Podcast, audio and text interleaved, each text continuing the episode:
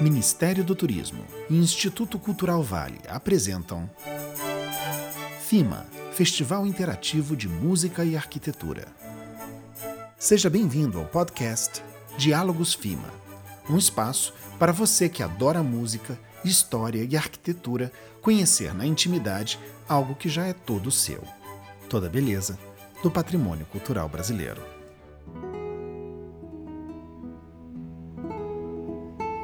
Neste segundo episódio, iremos fazer um panorama sobre Roberto Burle Marx e seu sítio. Conheceremos mais sobre este artista singular que soube como ninguém explorar um vasto repertório vegetal como paleta para criar obras de arte vivas.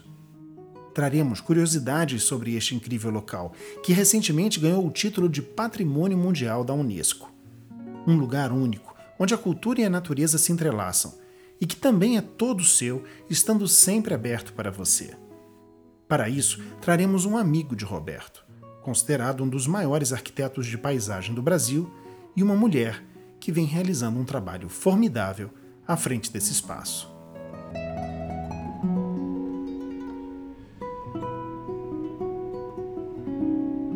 Mineiro de Lavras, Carlos Fernando de Moura Delfim é um engenheiro arquiteto que construiu uma trajetória dedicada ao patrimônio paisagístico e aos jardins históricos.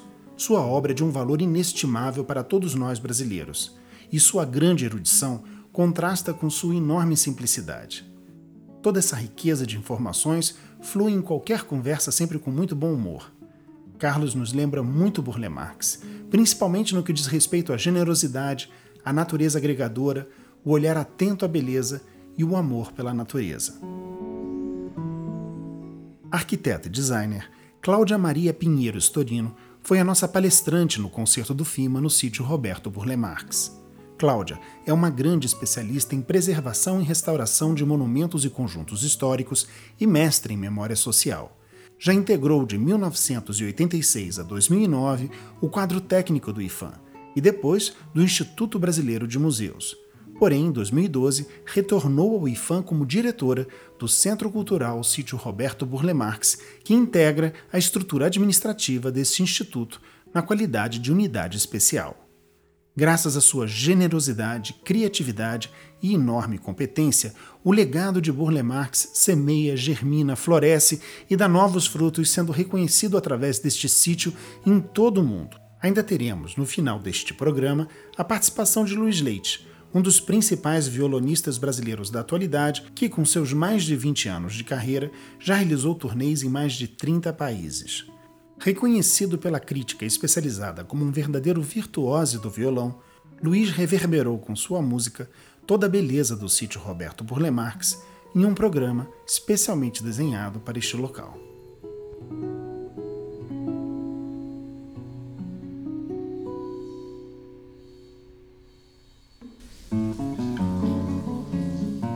Oi, Carlos? Que bonitinhos os dois aí. Que bom, que bom ver vocês dois.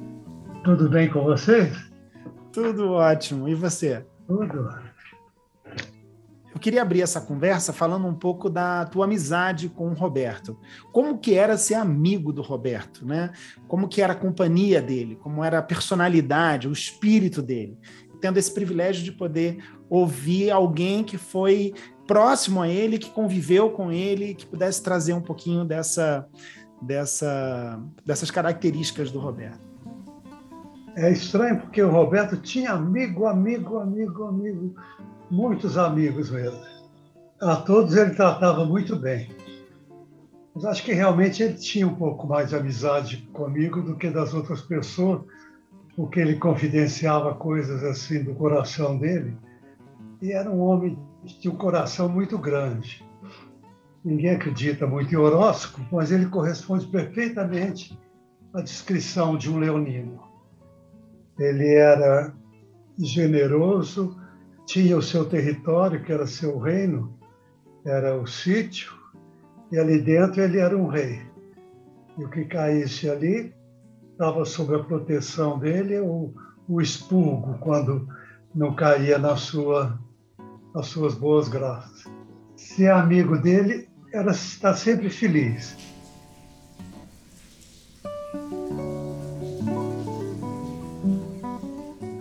ele era muito levado, talvez por isso que ele gostasse de mim, porque eu também sempre fui muito levado desde criança. E fazer arte tem a ver com a tendência artística. Ele tinha um amigo que pintava o cabelo. Ele dizia assim: o hermano, vamos dizer, tudo para ele era vamos dizer.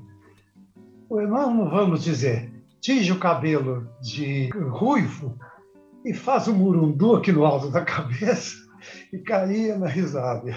E todo mundo caía na risada. E acho que quando ele gostava da pessoa, ele ouvia e se entregava mais. Mas quando ele não estava gostando da conversa, ele desligava. Ele ficava pintando, pintando, pintando, pintando. E o hermano falando com ele: Não sei se eu te contei, Roberto, de um crime que teve lá em João Pessoa que não sei quem matou não sei quantas pessoas com não sei quantos tiros, e ele pintando, ah, é? É, e matou e não sei o quê. Não sei se eu te contei um crime que teve lá na Paraíba, que não sei quem fez não sei o quê, contando coisas horrorosas. Ele, ah, é? Amanhã você me conta. O AE era a ferramenta para evitar é, é, comentários negativos, né? Para se esquivar, para se esquivar da, da, da, da negatividade era o AE, né? era para não ter que ouvir, né? Era a fórmula mágica do Marx. era muito engraçado. Outra coisa engraçada nele é que ele gostava que todo mundo na casa dele seguisse os horários e tudo dele. E quando eu um dia acordei cedinho, eu saí do quarto e entrei para o lado da sala do piano e fui olhando as obras de arte dele. E olhando a opção de cor, quando eu vi, eu vi que ele vinha vinha do outro lado, do lado da cozinha, parou em frente ao meu quarto e começou a cantar. Oh, oh, oh. É porque ele queria me acordar. Aí, quando viu que eu estava chegando, ele ficou sem graça. Ai, que ótimo. Eu falei, não, já acordei há muito tempo. Que delícia. E era assim. Mas eu era, acho que era um amigo, como se nós dois fôssemos crianças. Nós nunca estávamos falando de trabalho, nunca falava do que a gente gostava de planta e tudo, mas falar como ele projetava, como ele pintava, ficava vendo ele pintar, achava lindo ele pintando. E o que você aprendeu dessa convivência com ele? Acho que eu aprendi a ser maior. Ele era muito grande. Aprendi também o que é o gênio uma liberdade muito grande que você tem. E com ele eu me tornei mais, mais não digo genial, mas talentoso. E ele era muito grande. E quem é grande tem uma liberdade muito maior de fazer o que quer. Acho que eu aprendi com ele isso e que a gente deve ser alegre e original, duas coisas também. Maravilha. infelizmente, não tive essa felicidade de conhecer o Roberto Mulher Marx. Mas aí eu vou compondo esse personagem na minha cabeça através das narrativas das pessoas que conviveram com ele. E uma coisa que me ficou assim como uma linha importante, né, é o olhar dele para o mundo, o olhar estético, que ele olhava assim para uma paisagem, para uma coisa, é como se ele fosse guardando aquilo num arquivo mental de formas e transpunha essas formas depois para os projetos, para as pinturas, para os jardins, né? que ele, ele era capaz de perceber numa coisa corriqueira uma beleza que a maioria das pessoas não viam.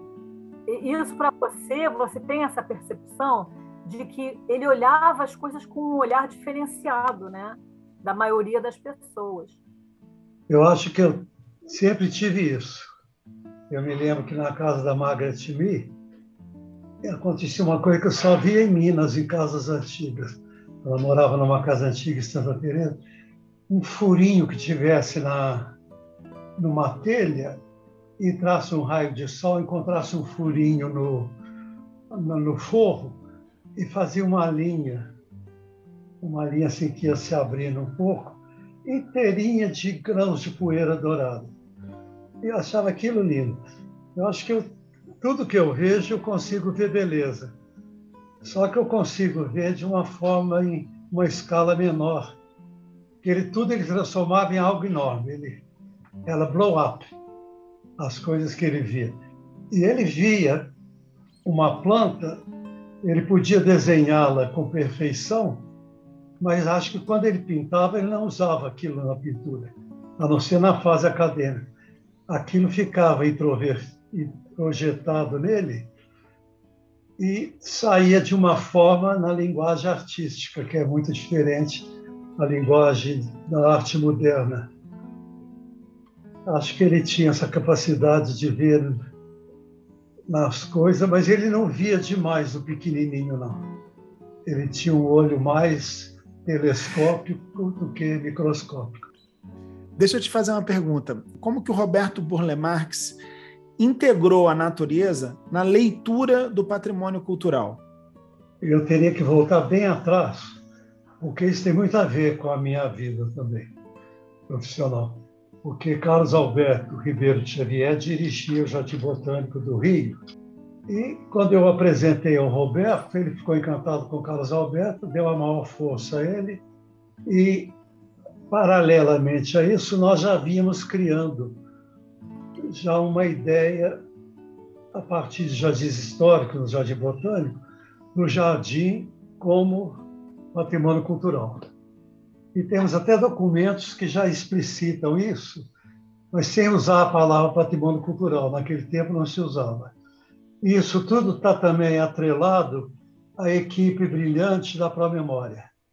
Fomos nós na Promemória que fizemos o conceito de patrimônio cultural, que inclusive trabalhou no, nos termos da, do capítulo da cultura da Constituição. Lá tem esses sítios ecológicos, sítios paleontológicos e arqueológicos sendo incluído ali, é muito mais compreensível do que dentro do IFAM. Mas isso tudo era uma coisa que ia ocorrendo entre grupos que conversavam.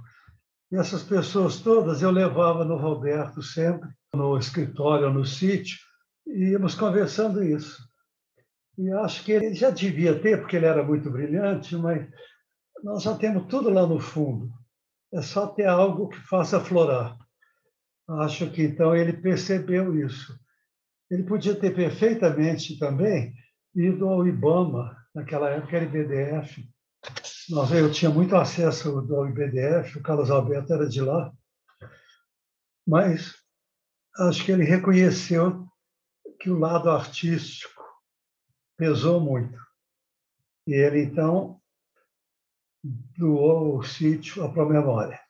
Um gesto de grande magnanimidade, mas, ao mesmo tempo, foi a única forma dele assegurar o que ele tinha.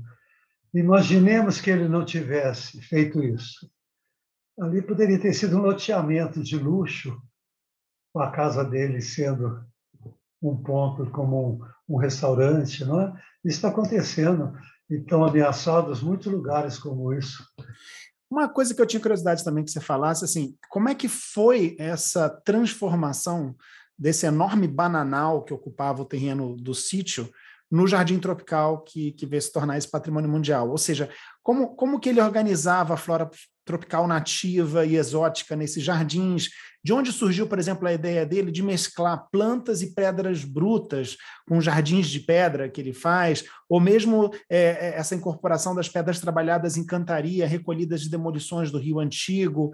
É, enfim, se você puder falar um pouquinho sobre isso também, porque é uma característica muito dele e é muito interessante, né, quando você passeia pelo sítio Roberto Burle Marx, de ver não só, obviamente, essa, essa palheta que ele usa das plantas para fazer esse lindo jardim tropical, mas também a incorporação de elementos de demolição e incorporação de pedras brutas.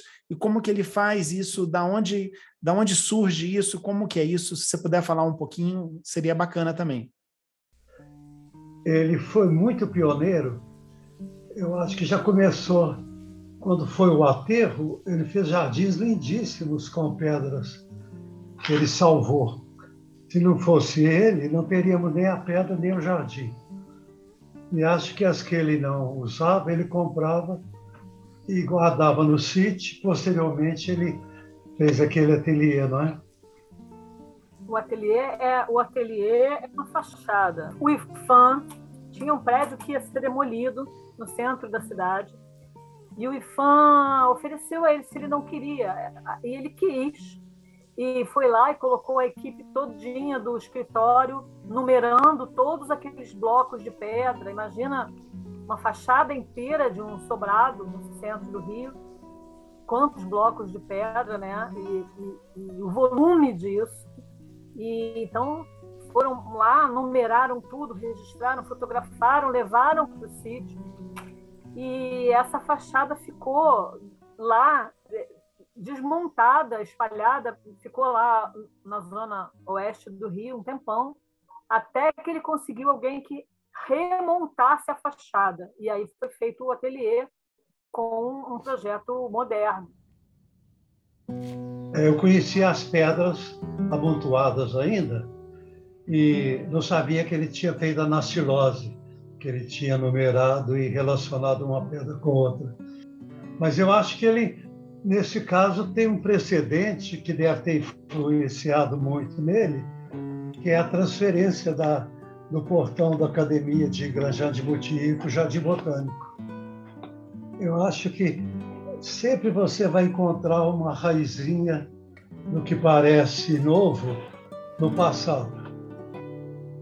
E não digo que ele fez é, consciente e voluntariamente, mas acho que o Jardim Botânico nos impressiona muito por aquela aldeia de palmeiras e por aquela aquela fachada da Academia de Belas Artes.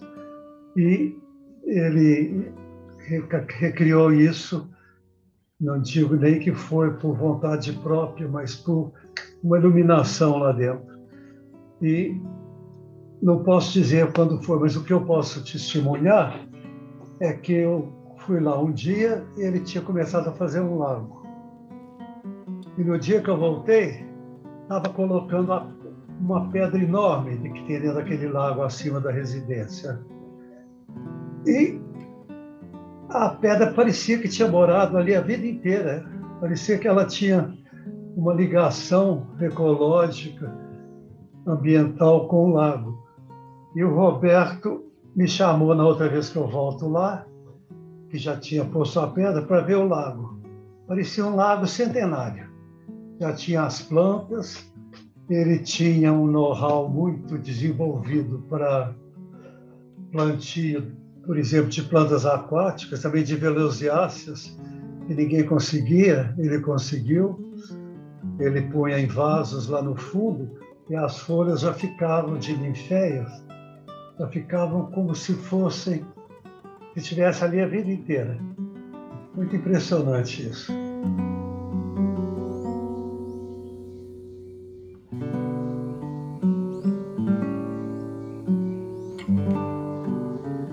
E outra coisa importante na, no Roberto é que ele fazia questão de mostrar o sítio para todo mundo. Ele era de uma democracia profunda dentro do reino que ele, que ele no lugar que ele reinava. todo mundo era tratado igual. Os funcionários, os amigos, e ai de quem não tratasse alguém de forma e, e, como que fala? Igualitária ele queria que todo mundo tratasse as pessoas bem. Tinha gente que torcia nariz lá dentro, tinha coisa assim, mas ele não gostava disso e não, não convidava de novo. E a hospitalidade dele, se eu falava assim, Roberto, posso levar aí uns amigos meus, a Cláudia, o Pablo? Ele falava, oh, meu querido, nem tem que perguntar, ele chamava muita gente meu querido. Todo mundo batia no ombro. Ele tratava todo mundo igual, mas muito bem. Não era só igual, mas muito bem. E eu me lembro de ter levado crianças lá. Levei minhas sobrinhas, ele virava criança com as crianças. Era uma criança brincando com as outras. E eu acho que é isso que é o gênio, você saber ser criança depois de adulto. E as minhas sobrinhas acharam ele a cara do Gepeto, Gepeto. E é mesmo, o Gepeto que fez o Pinóquio, ele tinha uma coisa assim, que inspirava uma, é? uma bondade, uma, uma coisa simples e grande.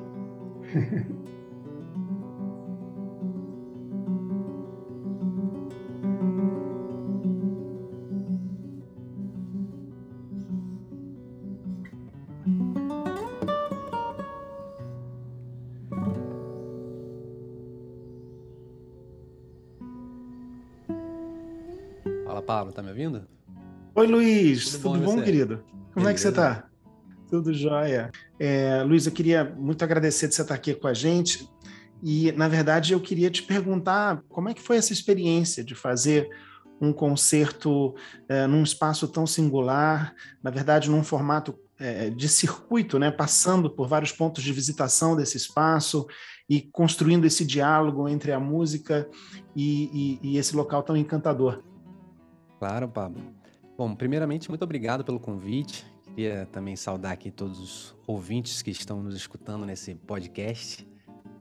E dizer que, claro, foi uma experiência muito rica, né? É, Para todos nós que participamos e quem vai sair mais ganhando com isso certamente é o público, né?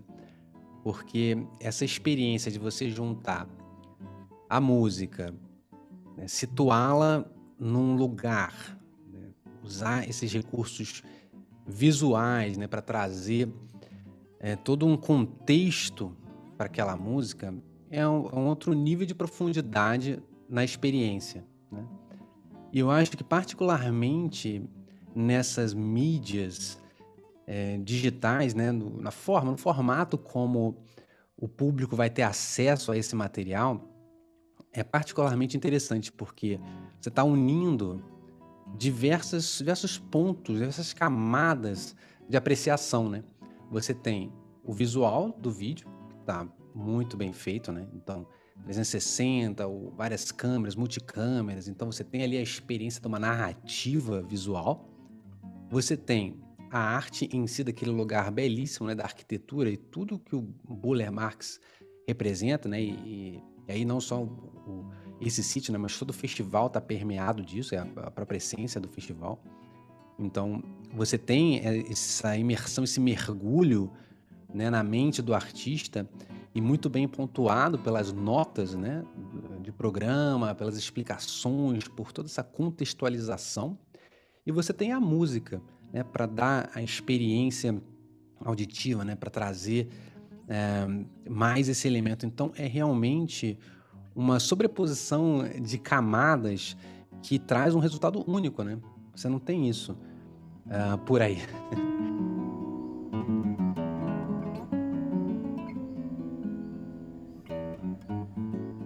então, é uma experiência que, que realmente o público vai poder desfrutar, vai poder apreciar com uma profundidade muito grande. Eu costumo pensar assim, na música clássica, né, toda a arte, na verdade, você ter essa condução de um maior conhecimento ou de uma contextualização daquela arte faz toda a diferença na apreciação, né? Assim como a pintura, por exemplo. Se você conhece daquele estilo um pouco mais, você sabe sobre os, os traçados, ou sobre os pincéis, ou sobre a técnica, ou qualquer coisa que seja algo que agregue, né? para aquela experiência, você vai ter um mergulho mais profundo, aquilo vai até te tocar de uma outra maneira, porque é como se você entrasse na mente daquele artista de alguma maneira, né? Colocasse aqueles óculos, aquela lente dele, né? Para poder é, ter essa experiência da arte, né? Que é, é, a emoção sem as palavras, né? Aquele lugar de, de, de transcendência, né? Que a arte chega. Então, você poder oferecer isso para o público né, é algo maravilhoso.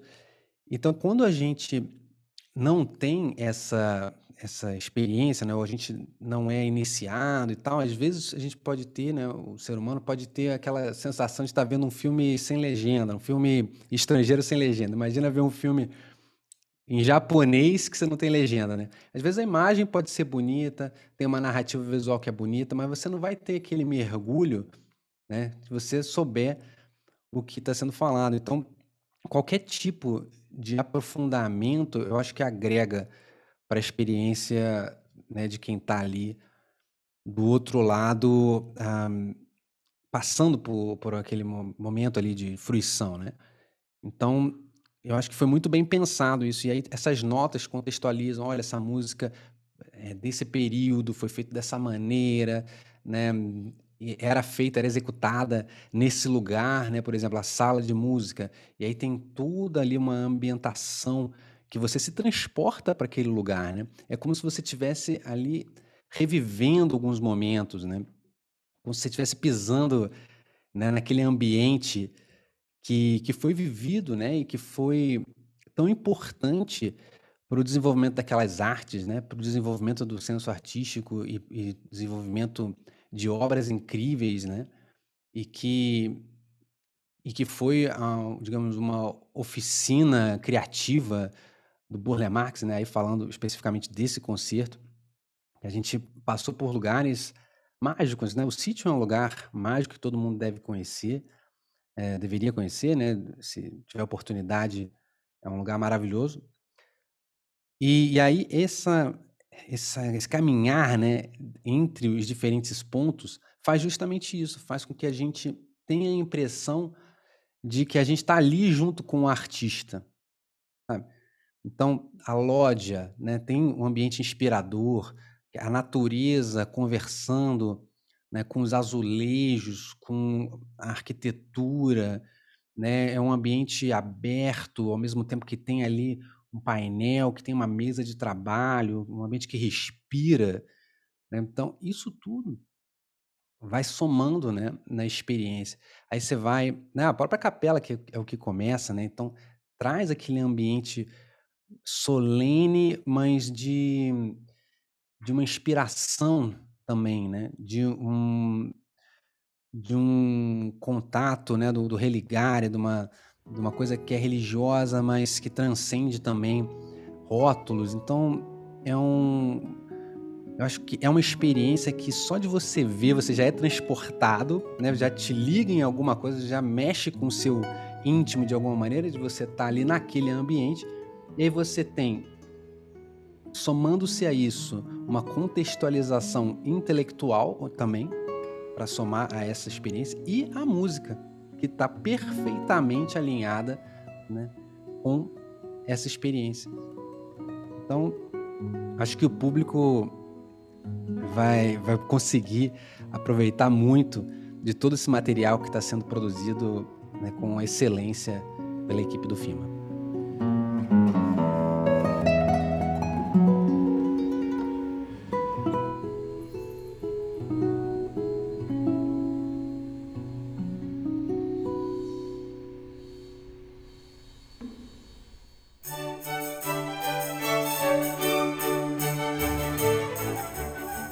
Encerramos aqui este segundo programa de Diálogos FIMA. Não percam no próximo episódio, que vai ao ar no dia 14 de fevereiro, segunda-feira, a partir das 19 horas, a oportunidade de conhecer a Igreja de Nossa Senhora da Glória do Outeiro. Um lugar onde a simplicidade externa contrasta com a riqueza interna de sua linda azulejaria portuguesa. Nossos convidados serão a arquiteta Dora de Alcântara, estudiosa da azulejaria luso-brasileira, uma defensora da preservação do patrimônio cultural e do ensino da arquitetura do Brasil, o renomado cravista Bruno Procópio e eu, Pablo Castelar, diretor artístico do FIMA. Saiba mais sobre a programação presencial e digital do Festival Interativo de Música e Arquitetura através dos nossos perfis no Facebook, Instagram e YouTube. Acesse nossas redes através do site www.fima.art.br. Diálogos FIMA. Este patrimônio é todo seu. Lei Federal de Incentivo à Cultura. Patrocínio: Instituto Cultural Vale.